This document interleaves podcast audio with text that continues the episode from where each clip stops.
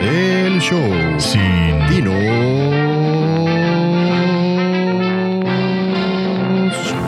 Con Guto y Cape. Hola, yo soy Cape. Y este es ahora el show sin dinos. En el siguiente episodio decimos una que otra majadería. Así que si tienes niños cerca y todavía no han aprendido a decir peladeces en la escuela, te recomendamos que tengas precaución. Ahora sí estoy grabando. Ahora sí, acabo de decir como 15 minutos de un speech. Y no estamos grabando. Ajá, tú, tú lo ibas a contar a gusto. Lo habías contado muy bien mientras no grabamos.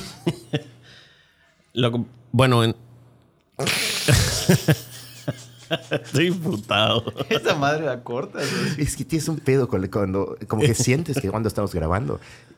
Y al Ajá, carajo, ya se acabó. bloqueo. No estamos grabando y Augusto se echó un speech, puta. Parecía el, el mejor orador del estado. Nada más empiezo a grabar. Ah, esto, bueno, eh, sí. Está, está Manuel Carballo aquí con nosotros en la oficina, en el estudio.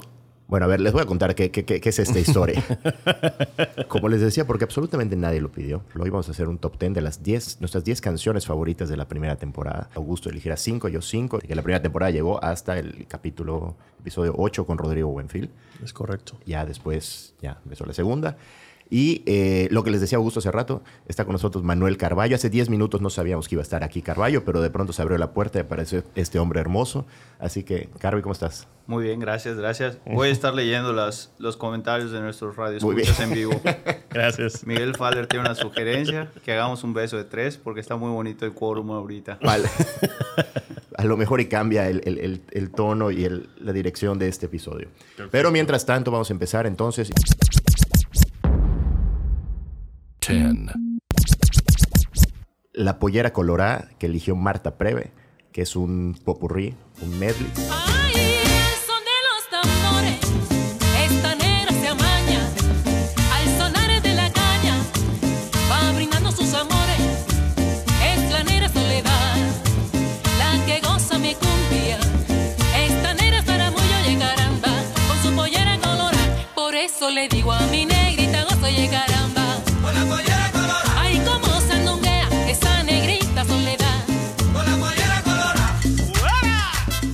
Esta canción la tenía que elegir, o sea, me vale madre, tenía que elegir una cumbia o alguna de las que haya metido en plan tropical. Y esta rola igual Preve decía que lo utilizaba para hacer ejercicio, me acuerdo que Para limpiar. Para lim- no, para, para limpiar tenía una que era de los de lo- una de rock and roll. Ah, sí, a sacudir y a barrer. sí. Exactamente. Y esta igual yo la utilizaba para, como, como era como 20 minutos, la utilizaba para la caminadora y como no duró más de 20 minutos a la caminadora, creo que ni la mitad. Entonces utilizaba esta madre. La verdad es que eh, tenía que haber alguna cumbia aquí. No, claramente tú jamás la ibas a elegir. A mí sí me gusta la cumbia. Ajá. O sea, me gusta todo, todo, todo el tipo de música. O sea, realmente escucho de todo. Hasta banda, que es la más criticada. ¿Bailabas entre ejercicio y ejercicio? Obviamente no. ¿No? Pero Creo que no. ¿Qué chingados voy a bailar? Bueno, una vez entré a clases de zumba en, el, en un gimnasio. Y entonces éramos... eh, bueno, saben que, supongo que todo el mundo sabe que zumba, si no es como que un aeróbics, ¿no? Como bailar, pero... Como, ¿Por qué no sabrían que es zumba? No, no sé, porque yo no sabía en ese momento, yo no sabía que era zumba. Y veía ah, que daban clases como que de baile, pero no baile, ¿sabes? Entonces dije, ah, voy a entrar. Y entré y eran como 10 señoras. Yo iba a decir, ¿y un cangrejo? Pues sí, un cangrejo. es que ya no puedo decir nada de esas Ya no cosas. se pueden decir esas cosas. Pero es que sí era un, un, un caballero homosexual. Se le da mucho a la muy, comunidad muy, muy, homosexual muy el baile. notoria. O sea, es muy amanerado, muy, ¿sabes? Es muy divertido tomar clases de baile. Sí, no, sí, era muy divertido. Pero de pronto, yo me la pasaba bien, ponían merengue, salsas, cumbias. Pero de pronto eh, ya pusieron el, un, un, este, el maestro como que se, se le fue y empezó a poner flamencos y chingaderas. Así que dije, no, tampoco se trata de eso. No, no me interesa estar bailando flamenco. y ya me salí. Pero la verdad estaba muy bueno eso. Y entre igual, entre las que ponían, esta estaba sin duda en, en su repertorio. Bueno, número 10, ya está. Number nine, number nine, number nine, number nine. La número 9 es esta belleza. Molinos de viento de Mago de Oz, de el episodio de Rafael.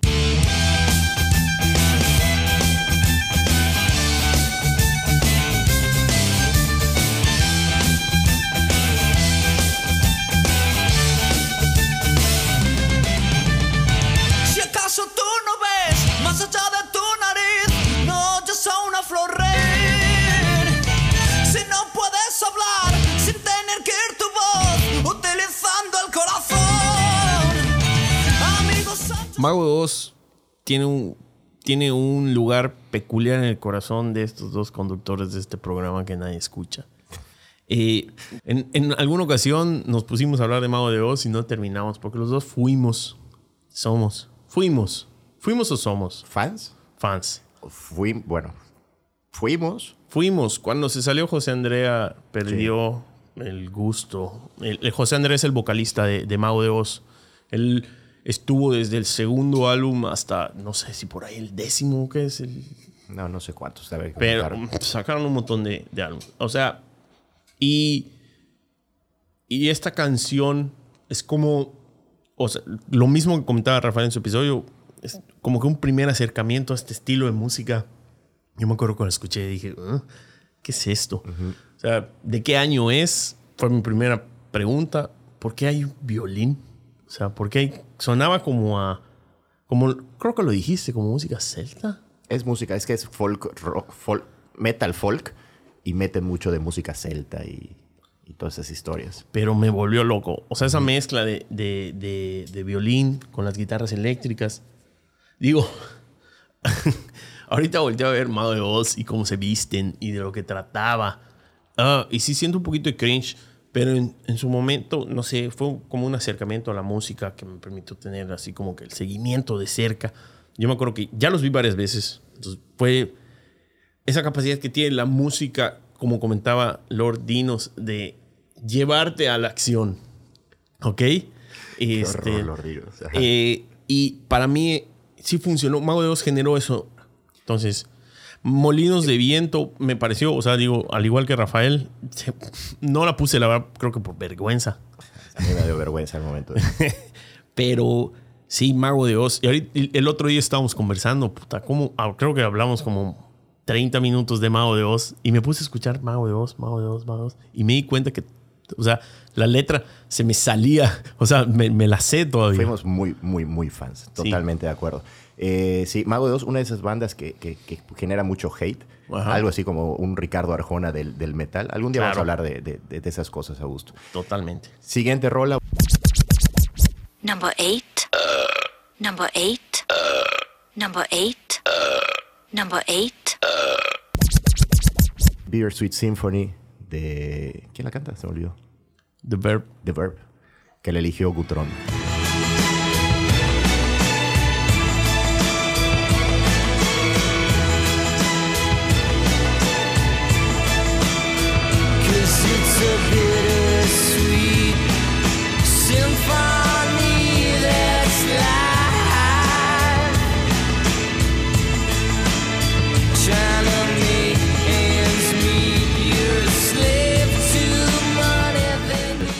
Una rola, un clásico. Recuerdo que cuando Guto llegó a su episodio, llegó caminando, lo vi desde la esquina y dije, no mames, este, este...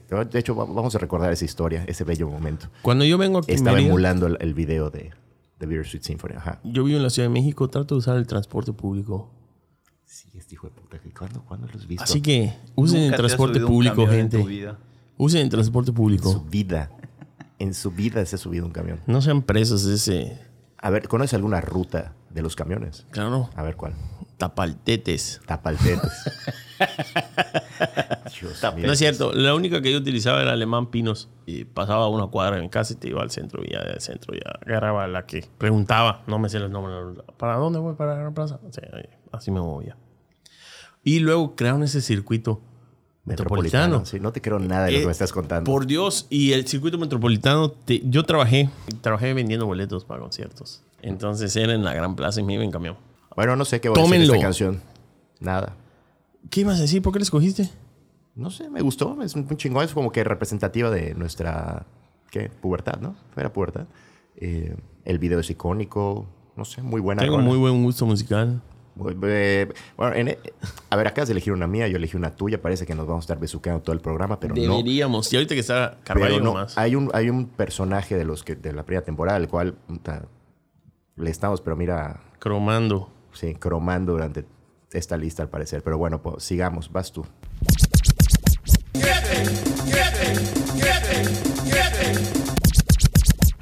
Para mí, otra de las canciones importantes es 4 of July de Cold War Kids.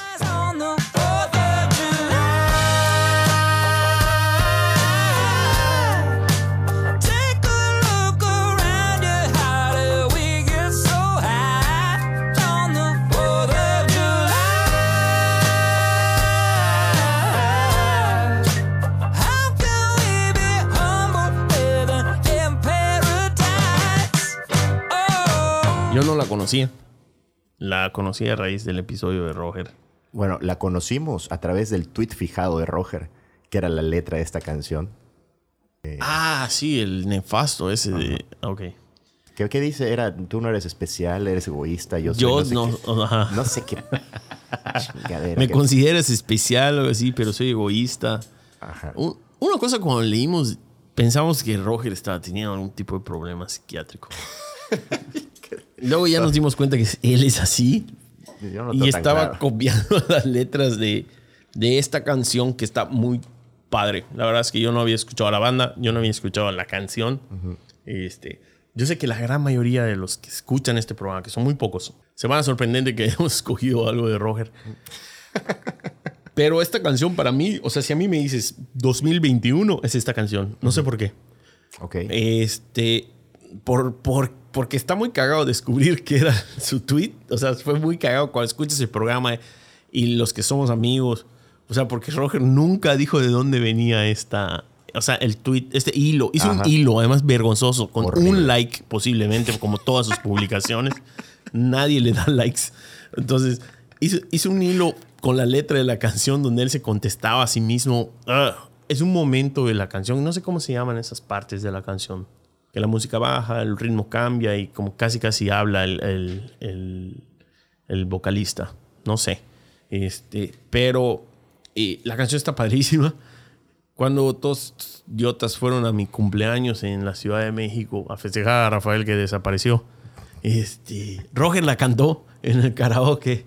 Y, y en ese momento, o sea, Ahí te gustó, ¿no? Ese fue el momento en el que te en el momento en que lo vi en los ojos y me estaba cantando la canción mientras yo abrazaba a Luis. Este, y Mons estaba dormida en mis piernas. Digno de una pintura. no sé, o sea, como que siempre estaba yo así de muy buen humor. Estaba bastante, me la pasé bastante bien ese día. En, en medio de un año que fue así medio de la chingada. En un día que fue del... No, al- el día anterior fue así como que medio de la chingada. Fue tu cumpleaños, ¿no? Sí, pero me estaban a- atormentando todos de qué íbamos a hacer y yo no quería hacer nada como todos mis cumpleaños. El peor anfitrión del mundo, Eh, igual. Exactamente. Y no sé, estuvo padre. Esa canción como que se me quedó y ya para mí es la canción del 2021. Gracias Roger por traernos eso. Bueno, entonces vamos con la siguiente canción.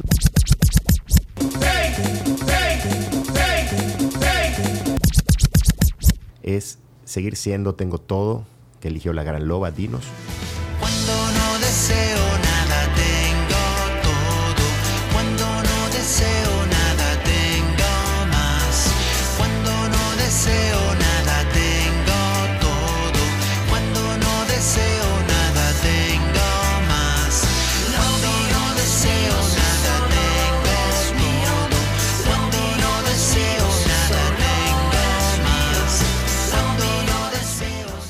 dos rolas, pero como que pudo ser la misma canción, ¿no? Como que la dividieron. La primera parte que es más tranquila y la segunda que ya como que prende más.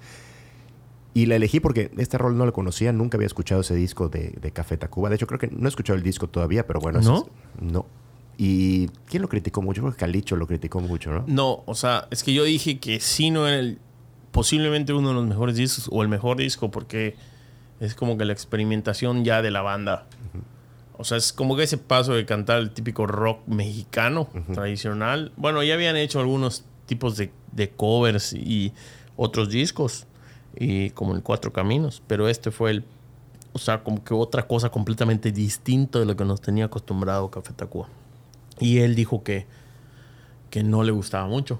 O sea, que él- su, su disco favorito era Re. Re, sí, que sí era exactamente. Re. Bueno, pues este disco no en general, pero estas rolas, la verdad, me, me, me gustaron mucho de los... Quizás, quizás para mí el mejor descubrimiento de, de la primera temporada, porque las otras que elegí ya las conocía y me gustan mucho, pero esta no la conocía y, y excelentes rolas. five, five, Este, la siguiente canción es la número 5. Llegamos a la mitad. Tu, tu, tu, ta, tra. Deberíamos de tener efectos de radio. Muy, sí, es que el- esos top ten es muy noventero y muy de radio, muy de... Bueno, todo eso. Estoy seguro que nuestra generación tiene algo con los top ten, estoy seguro. que- Sí, pues nosotros crecimos, con los top viendo 10. eso. La número 5 es Juan Luis Guerra. Burbujas de amor. Me gustaría que suene así. tin, tin, y mientras yo digo burbujas de amor. Y sube. Lo haremos, no te preocupes. mutilado de esperanza y de razón. Tengo un corazón que madruga donde quiera. Ay, ay, ay, ay, ay, ay, ese corazón se desnuda de impaciencia ante tu voz. Pobre corazón que no atrapa su cordura. Quisiera ser un pez para tocar mi nariz en tu pecera y hacer Esta canción, yo le dije varias veces. Es la canción, es la canción. Cuando Bad Bunny dice, pero pusieron la canción, es esta. Este, de está hablando Bad Bunny, claramente. No, es una canción que es imposible, imposible, que no te dé esa, ese vibe de, de costa, de, de Caribe, de estar relajado, de... No sé, es un álbum magnífico, como dice Rafael, de los mejores que se han este, compuesto en la historia de la música en español, yo creo, o latinoamericana. Perfecto de principio a fin. Eh, de hecho, yo creo que no ha vuelto a sacar un álbum así. Tan bueno. Juan Juan Luis Guerra, no. Para mí es el, es el mejor de Juan Luis Guerra. Pero sí tiene, no, tiene cosas muy, muy buenas. Pero, de o sea, algo así, no. Imposible que alguien no haya bailado alguna canción de este álbum en alguna boda. Creo que las utilizan todas al inicio de las bodas cuando o de los eventos cuando empieza a, a sonar la música son estas las canciones que ponen. Y, pero sí, a mí me, me, me transporta demasiado a mi etapa de niñez. Ahí está. Ahí fue la primera canción que se repitió en el programa. Temporada 1, temporada 2. Vamos a ver cuántas veces más aparece. Exactamente. Sí.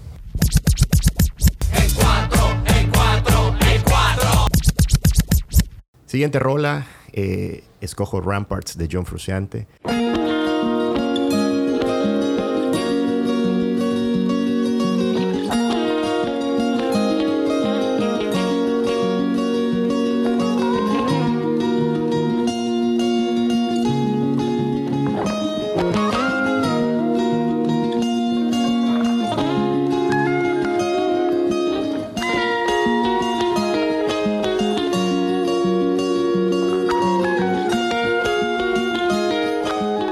Segunda canción al hilo que escojo de La Gran Loba de Dinos. Eh, sí, llevamos dos ya de Dinos. Dos. Esta canción, ajá, la conocí por Dinos hace muchos años. Cuando se compró el disco de John Frusciante, yo no tenía ni idea de, de quién era John Frusciante. O sea, no sabía que era el, el guitarrista de Red Chili Peppers, ahí me enteré. Y, y me acuerdo que me causó un conflicto porque como que no acababa de entender cómo una persona podía estar en bandas diferentes. Entonces decía, pero ¿por qué le está haciendo algo a los Red Hot Chili Peppers? Así de estúpido. Y, y no sé, me encanta. Dura creo que un minuto y medio, pero esa mezcla de guitarras que tiene ahí me parece, puta, hipnotizante. Entonces me, me fascina esta canción y ya está. Nada que aportar.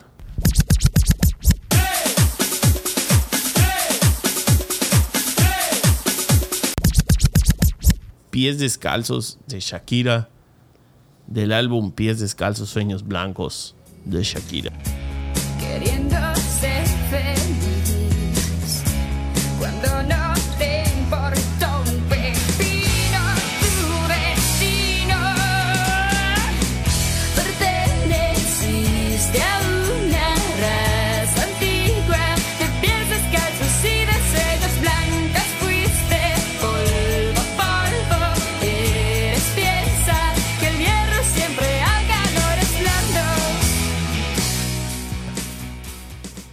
Que esta rola la eligió Marta Preve. Preve. Segunda rola de Preve. Segunda rola de Preve, increíblemente.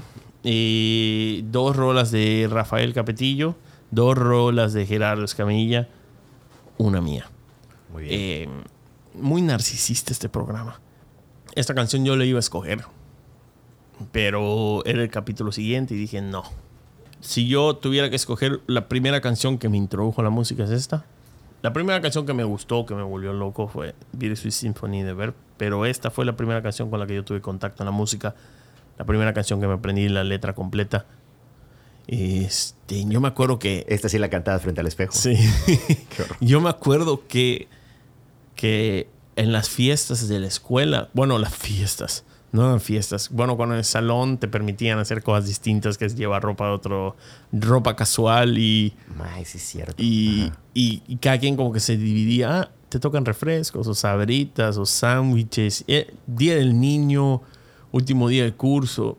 Malena Molina, eh, de las familias de Alcurnia, esta ciudad, tenía un, un, un reproductor de, de discos que no era tan fácil tener en ese momento, que era como que medio portátil, o sea, lo podías llevar a otros lados, tenía su bocinita y todo. Y ponían esta canción en un disco eh, una y otra vez porque estaba de moda. Ahí, ahí fue cuando dije, wow, ¿qué es eso? Y empecé a escuchar, nunca tuve el disco hasta ya más grande porque yo ya comenté que mis orígenes humildes no me permitían tener acceso a los CDs. Entonces, yo siempre he sido mucho de discos completos, lo dije en mi capítulo. Me parece que se tiene que escuchar la obra completa del, del artista. Ya se ha perdido, no tiene nada de malo, todo cambia, el arte cambia, la música cambia. Pero en su momento, o para cuando salían estos, estos o desde que inició la música, el, el álbum es algo tan pensado y tan trabajado, tan elaborado, que No le está viendo, pero está haciendo un relevo. Manuel Carballo ya nos abandonó. Ahora está Rodrigo Camacho, dueño de todas estas instalaciones de todos los, los 25 estudios del que hay aquí. imperio. Le puse o- o- o- o, este, en oído a, a esta canción, porque a quién no le gusta. Digo, ¿te gusta? Sí, me gusta. Pies descalzos, ¿te gusta? Obvio. Entonces, escuchas el disco y dices, ¿te parece increíble que una mujer de, en ese entonces creo que tenía 17, 16 años, Shakira, el disco salió como cuando tenía 18, escribiera un, o sea, es que yo a los 18 no escribía nada. Ni a tus 34. Ni- este. Bueno, vamos con la siguiente.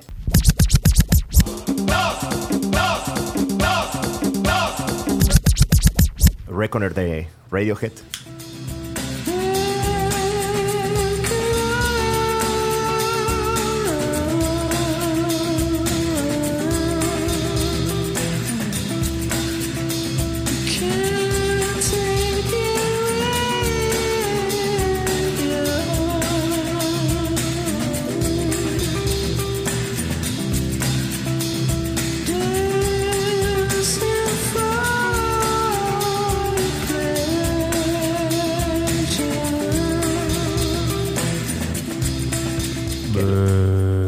Escogió Rodrigo Buenfil.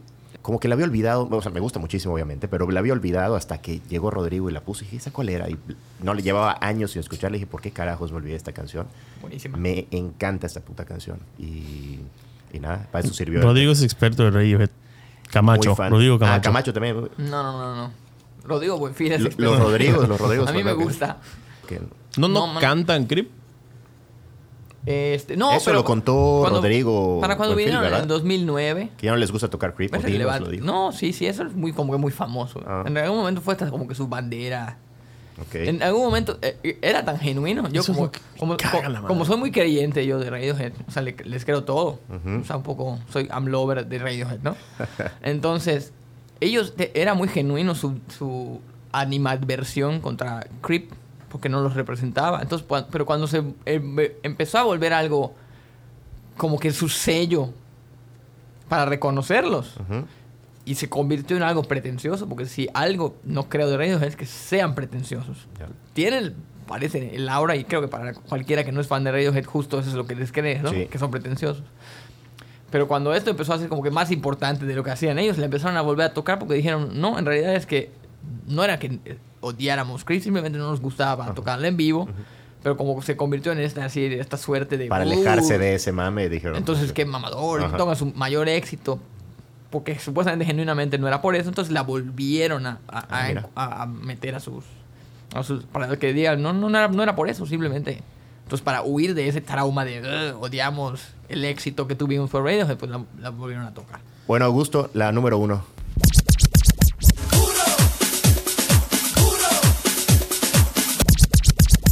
Tenía que ser esta. También este, vas a poder apo- aportar en esta. Around the World, Red Hot Chili Peppers.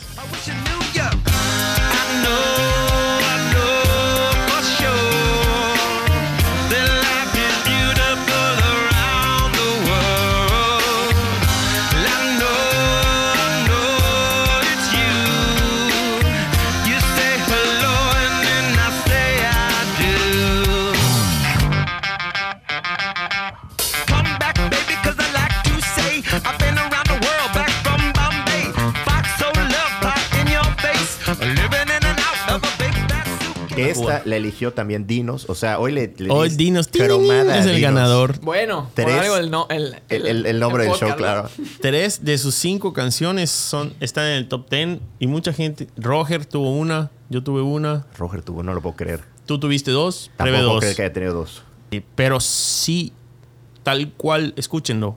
¿Cómo explica cuando escucha la canción, lo que siente y lo que le genera? Está muy padre, la verdad. Eh, y creo que todos tuvimos ese mismo momento. Algunos lo llevaron más allá como él que por esta canción tocó guitarra. Pero sí, como que el shock de ver el videoclip. Algo pasó 99 aquí en la televisión privada, no sé si sea en Mérida o México, con MTV Ah, pensé que decía que mataron a Paco o, Stanley. o, o- o no sé cuál habrá sido el tema que, que vino una como que una empezó a tener más auge o más fuerza no sé qué programa habrán metido Ok, 99 por cierto, sí. Ajá. 99 yo siempre estoy bien no sé si ni siquiera si me estoy dando a explicar pero hay un momento en la televisión en los canales de MTV que tienen en donde estas canciones empezaron a tener mucho peso Claro, ah, eso hizo que, que- que, eh, como se volvieran mucho más famosas más rápidamente todas estas es, es que bandas del momento. Dinos lo cuenta Dinos dice que ve un video Así grabado llegan- de este video Sí, que su, her- su hermano llegó con un cassette y lo puso y se puso a ver este video, sí. ¿Por qué? ¿Sabes? O sea, eh, a- a- algo pasó, no me acuerdo qué fue. No, no, no, no, no sé. Pero sé que o un nuevo programa o empezaron a poner música más internacional, no sé. O yo empecé a ver MTV a lo mejor y ya. Está Sí, bien, eh, en la edad de empezar a consumir todo eso. Es o sea, todo. Pero llegó a, a público muy joven. No sé si a eso Sí. va. O sea, como que MTV se volvió popular en ese momento en la chaviza. Es verdad. Porque Es verdad. estábamos, sí, éramos- éramos- nosotros éramos, pues que teníamos, ¿qué? 12 años, éramos chavillos. Entonces eso te convertía en algo cool, porque estabas escuchando rock en ese momento. Y así, la verdad es que en ese momento, yo la verdad que como, no, como tú que no escuchaba música pesada, esa canción sonaba pesadísima. Ah, sí, claro. Fuertísimo. Sí. ¿No? Primer top 10. Vamos a ver si sale al aire. Tenemos que escucharlo, ver si vale la pena o ni un poco. Así que si lo estás escuchando, pues nuestro juicio dijo que sí. Del siguiente episodio de este, muy probablemente sea un acalorado debate sobre cuál es la mejor banda del rock en México. Eh, Vamos a ganar. Tenemos dos, aquí dos, dos este, equipos que ya están bien armados. Algo habrá, ya lo planearemos. Así Muchas que gracias. Hasta aquí llegamos. Vení. El show sin dinos.